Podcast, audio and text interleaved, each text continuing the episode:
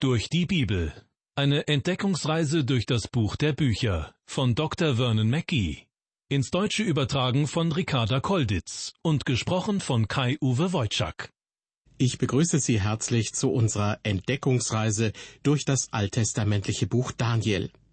Mittlerweile sind wir in Kapitel 3 angekommen, in dem eine wichtige Person überhaupt nicht vorkommt, nämlich die Hauptperson Daniel.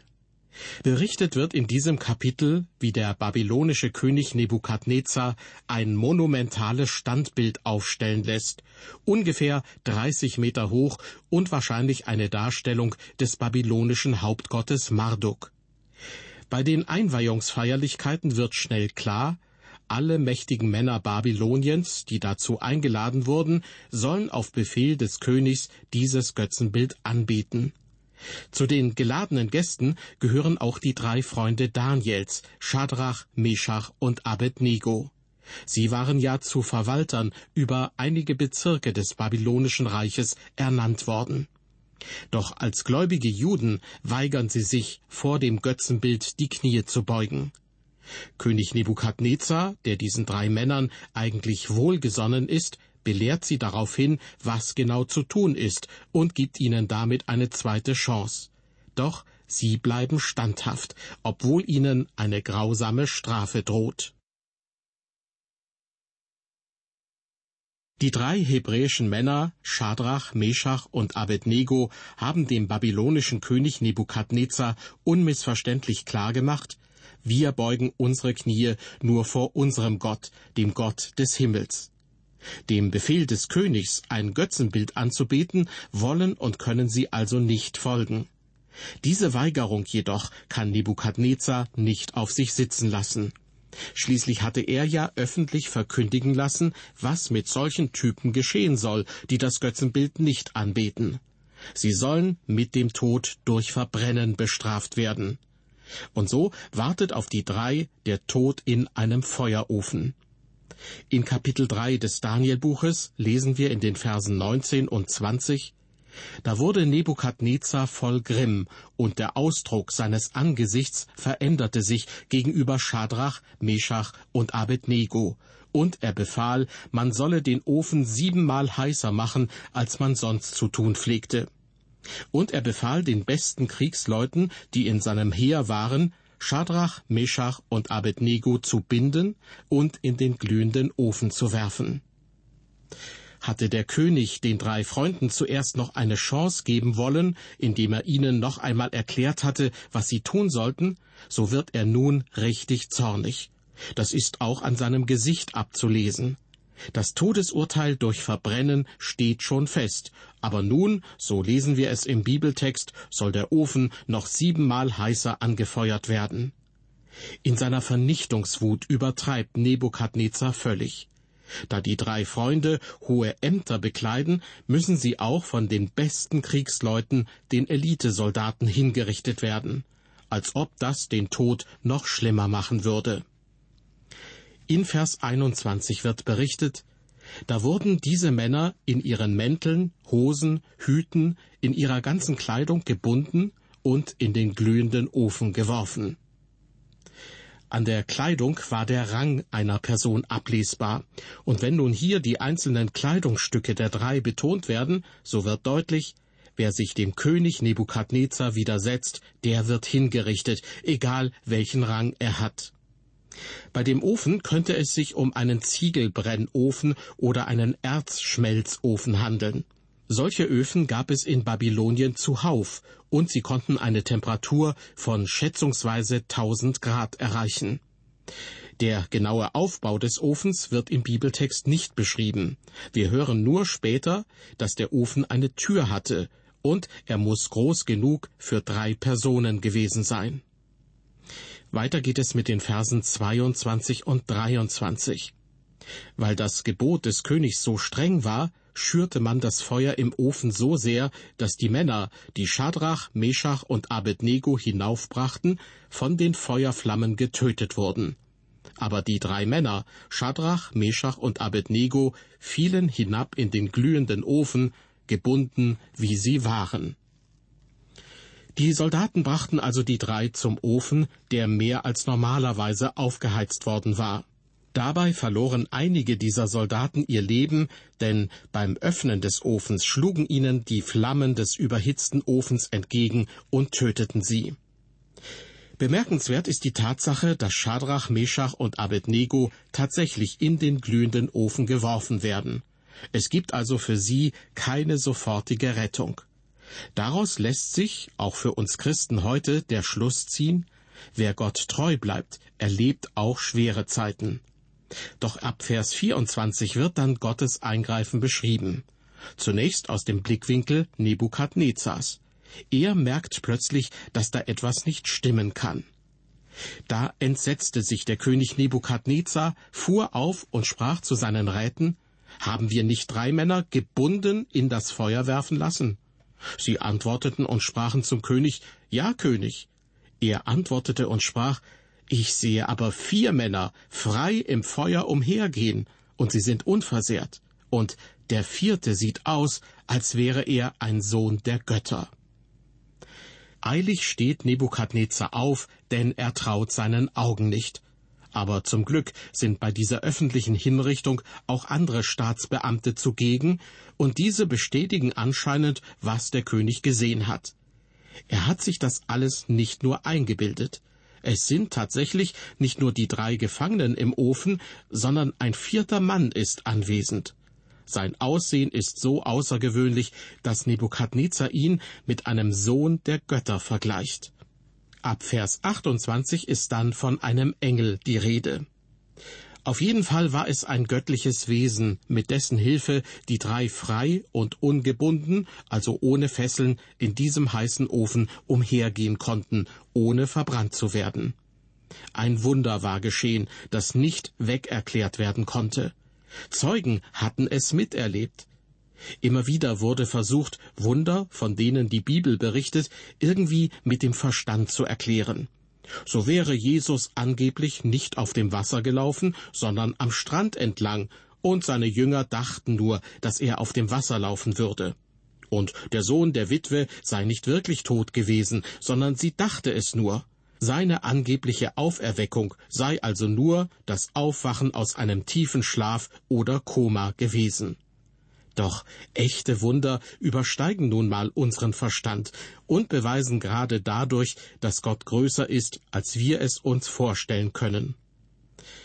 Liebe Hörer, die Geschehnisse im dritten Kapitel des Danielbuches sind geschichtliche Ereignisse aber sie sind meines Erachtens auch ein prophetisches Bild für die Zeit der großen Trübsal. Der Brennofen steht für das Leiden, das während der großen Trübsal gegenwärtig sein wird. Nebukadnezar könnte den Antichrist abbilden, den letzten großen Weltherrscher. Das goldene Standbild, das Nebukadnezar anfertigen ließ, weist auf das Gräuelbild der Verwüstung hin, von dem auch unser Herr Jesus sprach. Und die drei hebräischen Männer stehen für den verbliebenen Rest, der auf wundersame Weise während der Zeit der großen Trübsal bewahrt werden wird. Der vierte Mann im Feuer ist ein Bild dafür, dass Jesus dort mit ihnen war. Er wird auch in der Zeit der großen Trübsal mit uns sein, so wie er uns auch heute in unseren Bedrängnissen beisteht. Im Johannesevangelium Kapitel 16 sagt Jesus, das habe ich mit euch geredet, damit ihr in mir Frieden habt. In der Welt habt ihr Angst, aber seid getrost, ich habe die Welt überwunden. Und im Matthäusevangelium Kapitel 28 sagt Jesus, Und siehe, ich bin bei euch alle Tage bis an der Weltende. Kommen wir zurück zu den drei Männern, die immer noch im Ofen sind. Hören Sie dazu aus Daniel 3 die Verse 26 und 27. Und Nebukadnezar trat vor die Tür des glühenden Ofens und sprach, Schadrach, Meschach und Abednego, ihr Knechte Gottes des Höchsten, tretet heraus und kommt her. Da traten Schadrach, Meschach und Abednego heraus aus dem Feuer. Und die Fürsten, Würdenträger, Statthalter und Räte des Königs kamen zusammen und sahen, dass das Feuer den Leibern dieser Männer nichts hatte anhaben können, und ihr Haupthaar nicht versenkt und ihre Mäntel nicht versehrt waren. Ja, man konnte keinen Brand an ihnen riechen. Nebukadnezar selbst geht also zu ihnen hin und betitelt die drei als Knechte Gottes des Höchsten. Er sagt, tretet heraus und kommt her. Der Ofen muss groß gewesen sein, aber es ist fraglich, ob die Tür von innen geöffnet werden konnte. Hat sich die Tür des Ofens, so wie später die Gefängnistür bei Petrus, vielleicht von selbst geöffnet? Indem Nebukadnezar die drei zu sich ruft, begnadigt er sie. Der vierte Mann aus dem Ofen hat seine Aufgabe erfüllt und ist offenbar verschwunden. Es handelt sich um ein Wunder, und mehrere Zeugen staunen über die Einzelheiten. Die Beamten des Königs sind anwesend und können nun bestätigen, dass der Gott Israels die gesetzestreuen Juden aus dem Feuer gerettet hat. Ihre Haare sind nicht versenkt, die Mäntel sind unbeschädigt, und man kann auch keinen Brandgeruch an ihnen wahrnehmen. Ab Vers 28 wird weiter berichtet, da fing Nebukadnezar an und sprach, Gelobt sei der Gott Schadrachs, Meschachs und Abednegos, der seinen Engel gesandt und seine Knechte errettet hat, die ihm vertraut und des Königs Gebot nicht gehalten haben, sondern ihren Leib preisgaben. Denn sie wollten keinen andern Gott verehren und anbeten als allein ihren Gott. So sei nun dies mein Gebot. Wer unter allen Völkern und Leuten aus so vielen verschiedenen Sprachen den Gott Schadrachs, Meschachs und Abednegos lästert, der soll in Stücke gehauen und sein Haus zu einem Schutthaufen gemacht werden. Denn es gibt keinen anderen Gott als den, der so erretten kann. Und der König gab Schadrach, Meschach und Abednego große Macht im Lande Babel. Soweit die Verse 28 bis 30. Die Reaktion Nebukadnezars mag für die meisten Bibelleser ziemlich überraschend sein. Er sagt, gelobt sei der Gott Schadrachs, Meschachs und Abednegos. Er nennt Gott zwar immer noch nicht seinen Gott, aber er erkennt, dass dieser Gott Engel senden und erretten kann. Die drei haben, so heißt es in unserem Bibeltext, des Königs Gebot nicht gehalten. Doch auch wenn den Staatsgesetzen grundsätzlich gehorcht werden muss, so kann es Fälle geben, in denen Gottes Gebote Vorrang haben. Petrus sagt in der Apostelgeschichte Kapitel 5 Vers 29, man muss Gott mehr gehorchen als den Menschen. Wenn es verboten ist, Gott zu ehren, Jesus nachzufolgen, Gottes Wort zu achten und Leben zu retten, dann muss den Mächtigen der Gehorsam verweigert werden. Für diejenigen, die sich dazu entschließen, bedeutet das oft, dass sie deswegen leiden und einiges erdulden müssen. Eine Revolution kommt in der Regel nicht in Frage. Die drei jüdischen Männer, von denen im Danielbuch die Rede ist, sie waren bereit, ihren Leib hinzugeben, also zu leiden, um keinen anderen Gott anbeten zu müssen. Nebukadnezar gebietet nun in seinem Edikt, dass auch alle anderen Völker in seinem riesigen Reich diesen Gott anbeten müssen. Wer den Gott Israels lästert, muss sterben. Nur dieser Gott, der Gott Schadrachs, Meschachs und Abednegos, kann so erretten. Damit sind für Nebukadnezar die anderen babylonischen Götter und Götzen weniger wichtig, aber nicht gleich abgeschafft. Es gibt für ihn immer noch keine Bekehrung zum monotheistischen Glauben, also zum Glauben an nur einen Gott. Und die drei hebräischen Männer, sie haben die Gunst und das Wohlwollen Nebukadnezars zurückgewonnen.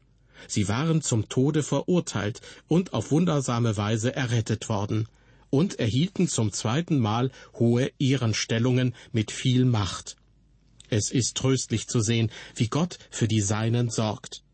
Jesus sagt im Johannesevangelium Kapitel 10, Meine Schafe hören meine Stimme, und ich kenne sie, und sie folgen mir, und ich gebe ihnen das ewige Leben, und sie werden nimmermehr umkommen, und niemand wird sie aus meiner Hand reißen.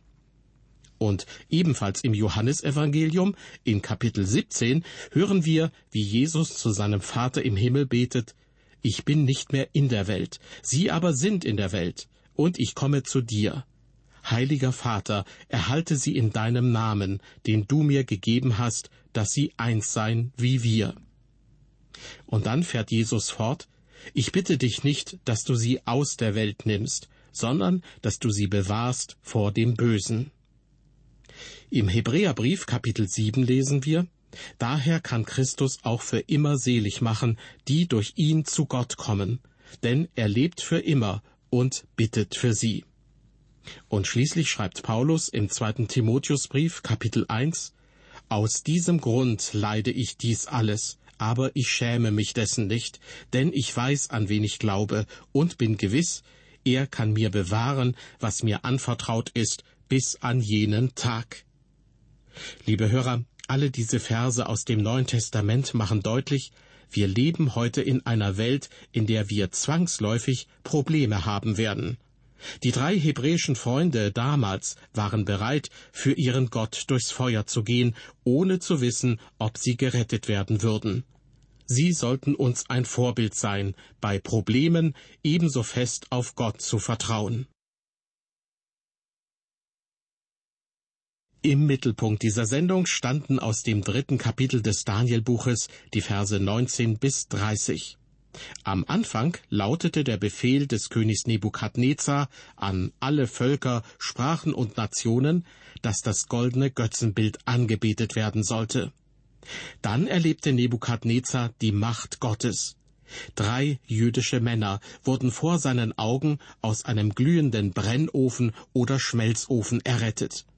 Und so befiehlt Nebukadnezar nun am Ende unseres Bibelabschnitts allen Völkern, Sprachen und Nationen, dass dieser Gott nicht verlästert werden darf, denn nur dieser Gott kann so vom Tod erretten. Ob diese überraschende Einsicht Nebukadnezars in seinem Leben wohl so grundlegend etwas ändern wird? Mehr dazu in der nächsten Folge unserer Sendereihe durch die Bibel. Bis dahin, auf Wiederhören und Gottes Segen.